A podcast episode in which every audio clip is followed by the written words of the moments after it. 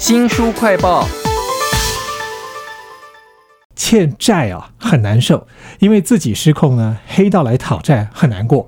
还有就是爸爸妈妈欠了很多钱，银行打电话来催，这个时候你该怎么办呢？我们要为您介绍理财，同时也是理债专家黑妈王佩文所写的书，书名叫做《从扛债人生走向财务自由》。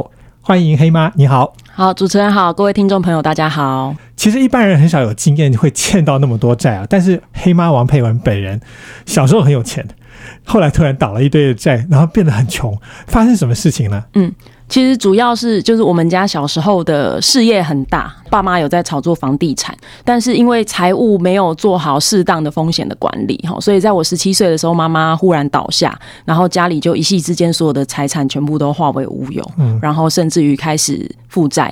原本是富二代，后来变一个负数的负的富二代。对，其实我在书里面还看到，嗯，你爸爸后来跑路，而且常常跟你要钱。对，那你就变成说你一直要帮他还债。我觉得这种债也是很少见的。其实你你会有债务，很有可能就是因为你你放不下。那像这种家人的债务，就是金钱的问题。我自己本身我在书里面有提到，其实我觉得就是两个重点。第一个是你不要一次把你所有的积蓄跟能力全部给完。哦，因为比方说，我可能家里欠，就是需要我拿个三百万，我不要一次就借了三百万拿回去。其实你可能慢慢三万三万给，你可以给他一百个月。好，就是对。然后第二点就是，我觉得你要设定一个你自己能耐的一个底线。就比方说，我每个月最多只能接出我的收入的二十趴，例如这样子。对，因为你你还是要照顾好自己，你才有办法去照顾你的家人。对，非常的清楚啊，难怪你可以后来欠了这么多钱以后全部都还清，现在算是债务自由的一个人哈。这本书叫做《从扛债》。在人生走向财务自由，请到了作者黑妈王佩文。那我在书里面看到你常常辅导很多人怎么去理清楚他们的债以及还债啊。那有哪些常见的债的发生原因呢？嗯，其实大部分的人啊，就是因为我们对债务的印象通常是负面的。那一般比较常见的就是你只是自己的收支没有搞清楚，就是收支不平衡自己造成的。但是也有一些是可能他碰到了一些诈骗，碰到投资失利。那有一些是。更不得已的，就是他可能碰到家人发生疾病啊、意外啊一些突发的状况，然后导致原本的财务没有办法去指引。大致上，我觉得大部分都是这样子的情况。书里面还讲到一个我从来没想过的，也有一种健康的债，我觉得这个形容很奇怪，很奇怪。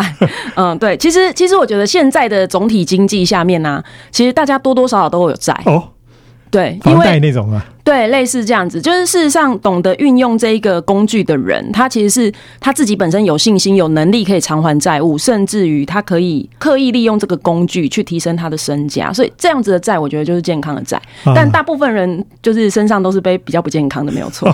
对，这种不健康是怎么来的呢？我们要从案例来为听众朋友介绍。从扛债人生走向财务自由，有一个很有趣的地方，你里面有好多案例哈，好几个看了都觉得，哎，我应该就是那种人。比如说有一个叫做。小黄，他很努力的赚钱哦，但是呢，因为他家里面太多的那个拖累了，所以他被迫要用信用卡借现金，还有他另外跟银行借了一笔信用贷款。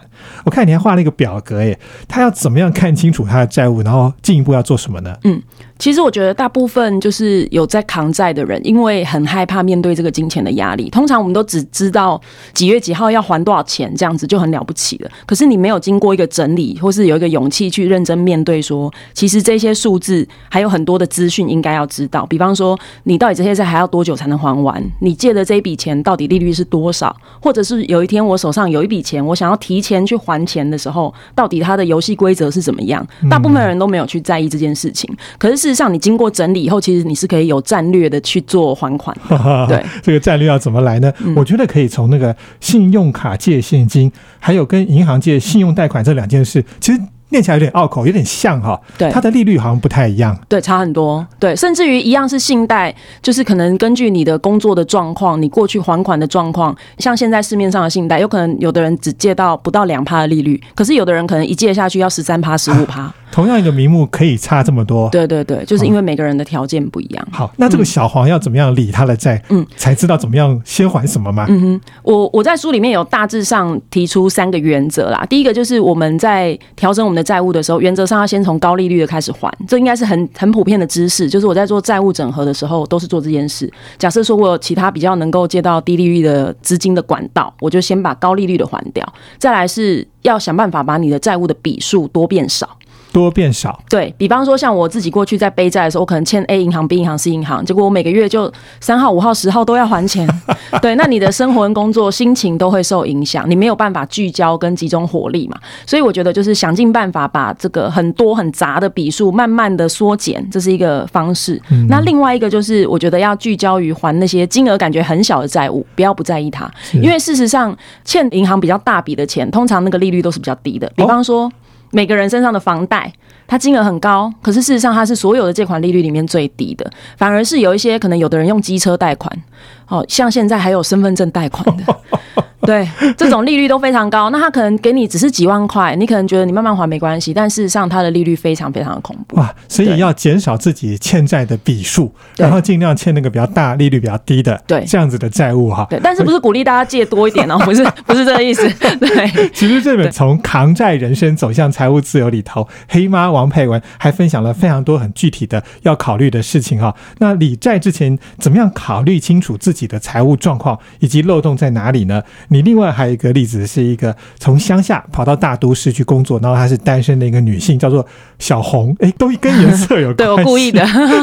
这个书里面讲到一个东西是表格，检视自己财务的表格。我觉得很多听众朋友应该已经习惯了，手机上就有类似的东西。对，但其实用处还有一些很没有搞清楚的地方吧。对，嗯，就是我觉得大部分的人，就是我刚刚讲的，可能都不太想要面对自己的财务嘛。然后我们在花钱的时候，大部分都是很冲动的。其实你现在眼睛看一下你身边的那东西，你的物品是可能超过三个月、半年都没有在用，但是你当初就是觉得需要，你买了它。因为每个人都一样，就是你们赚钱都是想要犒赏自己，可是无形当中你不小心就发现你的收支其实已经不平衡。对，很多这样子的例子。那其实我觉得最简单，然后又觉得不要想要琐碎记账，最好的方法、最笨的方法，其实就是把你的信用卡停掉。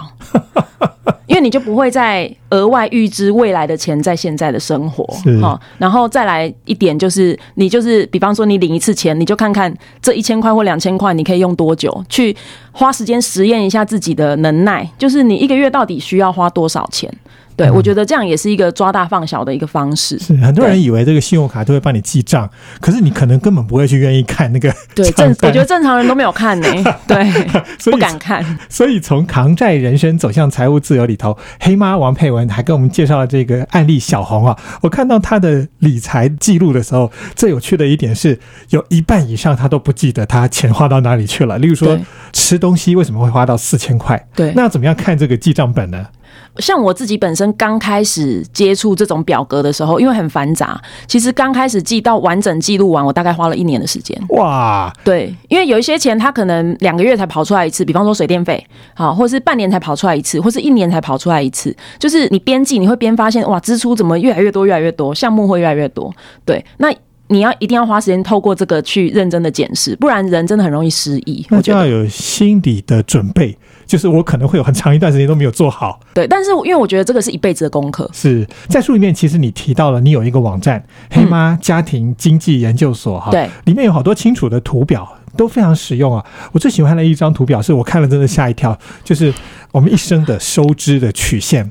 哦，年轻的时候可能花的钱比较少，到中年的时候花最多，因为有负担；对，年老的时候花的钱最少，因为快要死掉了嘛。嗯，但是有一个是我以为我投资获利会像直线一样，越老。越多越老越多，结果看起来那个线条竟然是有点像乒乓球落地的那个轨迹。对，那还有哪一张图你要特别推荐给我们听众的吗？嗯哼，我我觉得这个这个图其实是一个很普通的一个理论的图啦，就是我在学理财的范畴当中常常会看到的图，但是因为理论跟现实真的会有差距。那我自己最喜欢的可能是我自己自创的吧，就是在书里面我有一张表是做如果有债务的人，他就是做还款计划；如果你没有债务的人，就是做理财计划的一张表。那这张表就是。主要它是要提醒大家说，你的财务跟这些数字，它本来很冰冷，但是其实它应该跟你生命的时间是要有所关联的。就是你做任何的计划，因为你的钱反正不是在过去，就是在现在，就是在未来。对你应该要把它跟时间扯上关系。是对，其实原本是为了还债，没有想到引发出很多可能是检视你自己的生命历程，甚至是理财的这件事情啊。所以还债这个出发点非常值得大家关注哦。更何况有很多人他其实负债不自知，或者是哪一天突然家人就。为你带来很多奇怪的债啊！这本书叫做《从扛债人生走向财务自由》，非常谢谢黑妈王佩文来为我们介绍，谢谢您，谢谢。